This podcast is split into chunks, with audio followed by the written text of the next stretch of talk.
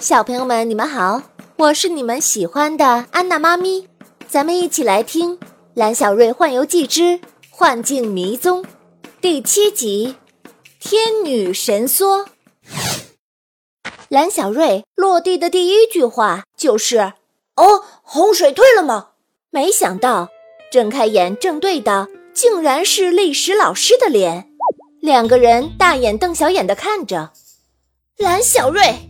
上课时间竟然睡觉，老师可生气了。哦我我我没没睡觉，鹿头尊挡住了洪水，我还要去找雷祖。全班同学都哄堂大笑起来，老师也被气乐了。哼，哎呀，行啊，你还知道鹿头尊和雷祖了？那你说说。你找雷祖做什么？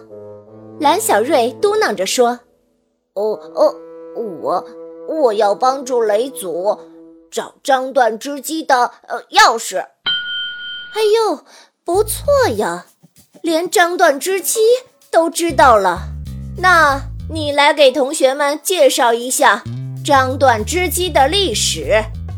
这下蓝小瑞可傻了眼。自己连张断之机什么样都没见过，哎呀，说不上来了吧？所以呀，上课一定要认真听讲。历史老师在智慧黑板上调出了一张图，图上是一架高大的木头机器，起码有两个蓝小瑞那么高，都快有教室的一半长了。这个机器上。装满了各种颜色的线，密密麻麻，但是又井然有序。同学们，这就是张断织机，是我们古代花楼织机中功能最完善、机构最合理、工艺最成熟的提花织机。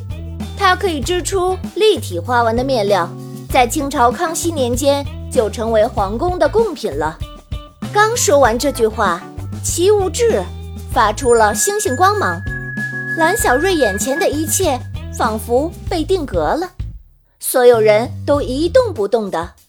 教室的时钟声滴答滴答，越来越响，时针在逆向飞速的旋转，周围景物形成五彩斑斓的光幕。一眨眼，蓝小瑞就惊讶地发现，自己在一条热闹的街道上。商铺林立，人来人往，所有人都穿着长袍马褂，脑袋后拖着长长的大辫子。电视剧里，这可都是清朝的打扮。大家都在热火朝天的聊着：“哎，听说了吗？我们苏州的张段要定为皇家贡品了。其实啊，这张段织机……”经由我们苏州织工一改造啊，可以说是创造了一种全新的丝绸品种呢。织出的章段也可以说是独步天下了。蓝小瑞周边的景色再次飞快地旋转，不一会儿，他发现自己站在一架破旧的织机面前。一个穿着工作服的年轻工人擦着眼泪说。张短织机真的失传了，连原先是什么样的都没有人知道了。哼，这一次是一群现代人在一架特别大的张断织机前欢呼雀跃。哎呀，太棒了！我们复制的张断织机终于成功了。是啊，太好了！蓝小瑞眼前一亮。对了，张短织机是古代人创造的，现代人在已经失传以后重新研究制作出来，这不就是雷祖说的从历史里来到现实中去吗？这时，两位织工启动了织机，机器上的线散发出五彩的光芒。蓝小瑞手中突然多出一个枣核一样的木梭，紧接着。他又被传送到了奇物志里，第一眼就看到春灵儿了。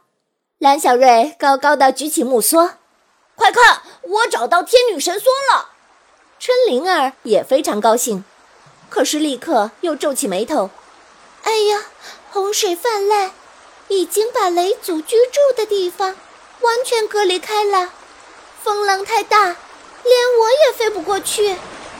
两人脚下波涛滚滚，不断的冲击着堤坝，风浪太急了，人都站不稳，更不要说渡河了。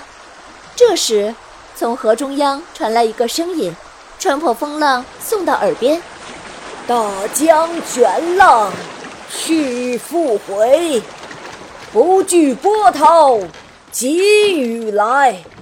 黑云连山，风停动。澄察我听，树声雷。”这个时候，在波浪翻滚的洪水中，出现一条。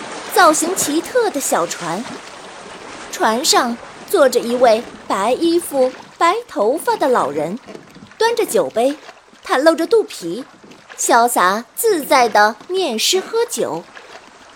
春灵儿眼前一亮，啊，是银茶杯，他呀是元朝的前辈，快七百岁了，有他在就能够渡过大河啦。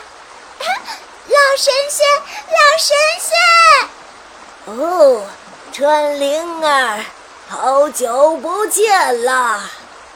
老神仙，请你帮我们过河去找雷祖。哦，让神龙军队回家是我们所有人的事情。我呀，这次就是。来帮你们的，蓝小瑞有点犹豫，眼前这艘小船好像就是一个巨大的树枝。哦，这这能过河吗？小朋友，你可别小看这船呐，这老树杈可是能够直飞上银河的呀。小船停在水面上。不管风浪有多大，就是稳稳的，丝毫不动。春灵儿拉着蓝小瑞上了船，小船立刻像离弦的箭，在风浪中前行。轰隆隆的雷声伴着闪电划破天空，乌云好像在燃烧，喷着可怕的红色火焰，连大地都在震动。小小的银茶杯在闪电和风浪里。丝毫不退缩地向前飞驰。不大一会儿，小船到了岸边。等蓝小瑞两个人上了岸，银茶杯掉头又扎进了风浪中，迎着洪水去帮助其他人了。蓝小瑞，你终于来了！雷祖的声音在身后响起。哦，雷祖，我找到了天女神梭。雷祖微笑着接过天女神梭，手一挥，风雨中出现了一座蒙尘已久的织机。这架织机太久没有人用了，木头架子上都开出了裂纹。风一吹，发出嘎吱嘎吱的声音。天女神梭，请启动张断织机，让圣龙的军队回归织物吧。可没等天女神梭有所行动，就听见洪水中传来一个巨大的恐怖声音：“谁敢破坏我的计划？”雷祖吃惊地说：“不好，圣龙出现了！”